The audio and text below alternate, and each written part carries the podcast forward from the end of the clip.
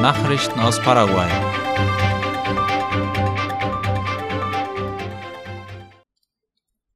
Gilberto Fleitas wird neuer Interimspolizeikommandant. Das hat das Staatsoberhaupt Mario Abdo Benitez mit dem Dekret Nummer 6613 angeordnet, wie IP Paraguay bekannt gab. Seine Ernennung wurde von Innenminister Arnaldo Giusio bestätigt, nachdem er vor der Ständigen Kommission des Nationalkongresses erschienen war. Fleitas ersetzt somit Kommissar Luis Arias. Die Entscheidung des Staatschefs folgt auf eine Reihe von Unregelmäßigkeiten, die bei der Nationalpolizei nach dem Jaumina-Festival festgestellt worden waren.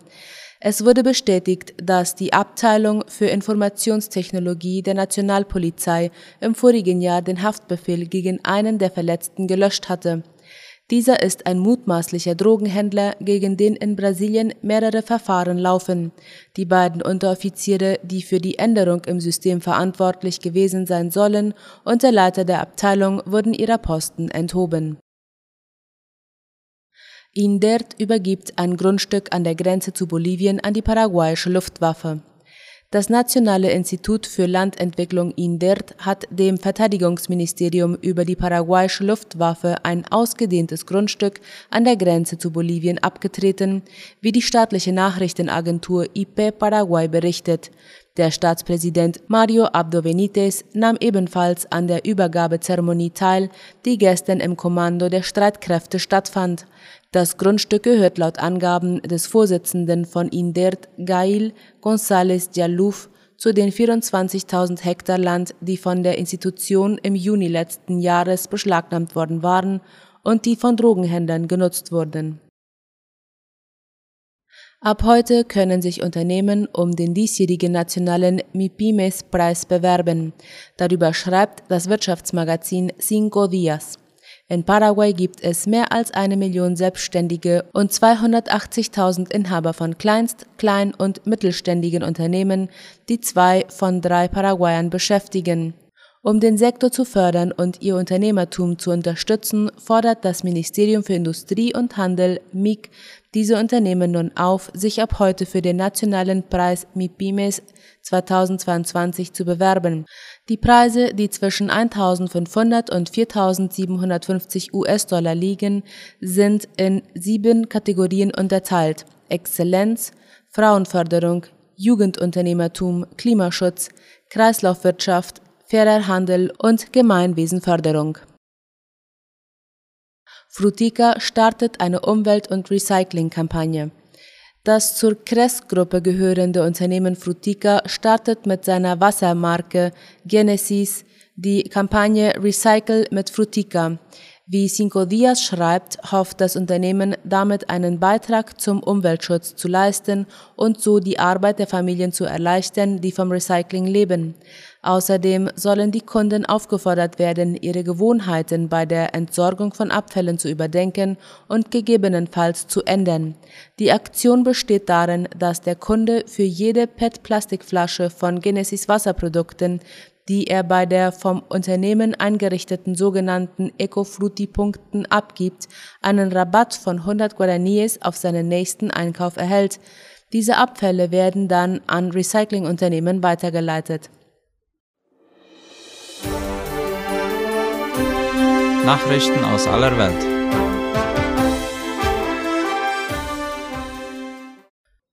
Putin zu Besuch in Peking. Der russische Präsident Wladimir Putin ist heute zu einem Besuch in Chinas Hauptstadt Peking eingetroffen, wie aus Medienberichten des ORF und der Tagesschau verlauten. Auf dem Plan stehen ein Arbeitsessen mit Staats- und Parteichef Xi Jinping, wo es auch um den Konflikt zwischen Russland und der Ukraine gehen dürfte, sowie die Teilnahme an der feierlichen Eröffnung der Olympischen Winterspiele. Das Treffen ist das erste persönliche der beiden Staatschefs seit Ausbruch der Coronavirus-Pandemie vor mehr als zwei Jahren. Beide haben seither allerdings fünfmal telefoniert und zweimal über Video gesprochen. Xi hat seit zwei Jahren keinen Spitzenpolitiker einer anderen großen Macht mehr empfangen und das Land nicht verlassen. Er nahm auch nicht am Gipfeltreffen der führenden Wirtschaftsmächte G20 im Oktober in Rom teil. Während des Besuchs soll ein Paket von 15 Vereinbarungen unterzeichnet werden. Auch eine gemeinsame Erklärung über internationale Beziehungen ist geplant. Freigeschlepptes Containerschiff unterwegs nach Bremerhaven. Die vor Wangerooge auf Grund gelaufene Mumbai Maersk konnte in der Nacht freigeschleppt werden, wie NTV berichtet. Begleitet von Schleppern steuert das Containerschiff derzeit auf die Wassermündung zu. Zwei große und sechs kleinere Schlepper waren nötig, um den Containerriesen beim zweiten Bergungsanlauf aus seiner festgefahrenen Position zu befreien. Dabei half nach Angaben des Havariekommandos Cuxhaven auch das Hochwasser, das gegen Mitternacht etwas höher auflief als üblich. Bei der Bergung sei niemand verletzt und das Schiff nicht beschädigt worden. Neben dem Havariekommando war eine von der Reederei beauftragte Bergungsfirma an der Aktion beteiligt. Mit dem nächsten Hochwasser gegen Mittag soll die Mumbai Maersk in Bremerhaven ankommen, wo es dann entladen werden soll. Die unter dänischer Flagge fahrende Mumbai Maersk hatte sich auf dem Weg von Rotterdam nach Bremerhaven am Mittwochabend beim Aussteuern der Wassermündung festgefahren. Eröffnungsfeier der Olympischen Winterspiele in Peking. Wie die Tagesschau und der ORF schreiben, ist die offizielle Eröffnungsfeier der Winterspiele für heute Abend vorgesehen. Auf der Ehrentribüne im Nationalstadion werden vor allem Staatsgäste aus autoritär regierten Ländern und Diktaturen sitzen. Der prominenteste Gast ist Russlands Präsident Wladimir Putin. Wegen Chinas Menschenrechtsverletzungen schickten demokratische Staaten wie die USA, Kanada, Australien, Dänemark, Großbritannien und Deutschland keine Politiker. Inmitten der weltweiten Covid-19-Pandemie werden es die kompliziertesten Olympischen Spiele aller Zeiten.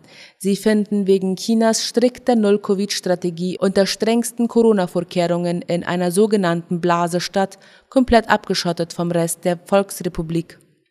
Es gibt eigens eingerichtete Transportsysteme zwischen den Spielstätten und den olympischen Dörfern und tägliche Corona-Tests für alle. Fans aus dem Ausland sind nicht zugelassen, hieß es weiter. Die Spiele gehen bis zum 20. Februar. USA unterzeichnen Militärvertrag mit Slowakei. Darüber berichtet der ORF. US-Außenminister Anthony Blinken hat inmitten der heftigen Spannungen zwischen Russland und der Ukraine einen Militärvertrag mit der Slowakei unterzeichnet.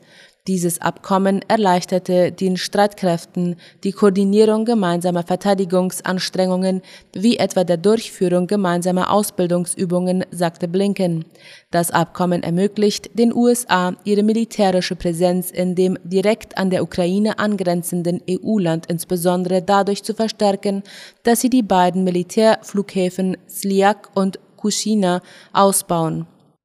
Nach der Unterzeichnung muss noch das slowakische Parlament dem Vertrag zustimmen. Eine Mehrheit gilt derzeit nicht als sicher. Hauptkritikpunkt der Gegner ist die Befürchtung, dass zusätzliche US-Truppen in das EU-Land verlegt werden und die Slowakei dadurch in den Ukraine-Konflikt verwickelt oder zu einem Angriffsziel Russlands werden könnte. Das waren die Mittagsnachrichten am Freitag. Auf Wiederhören.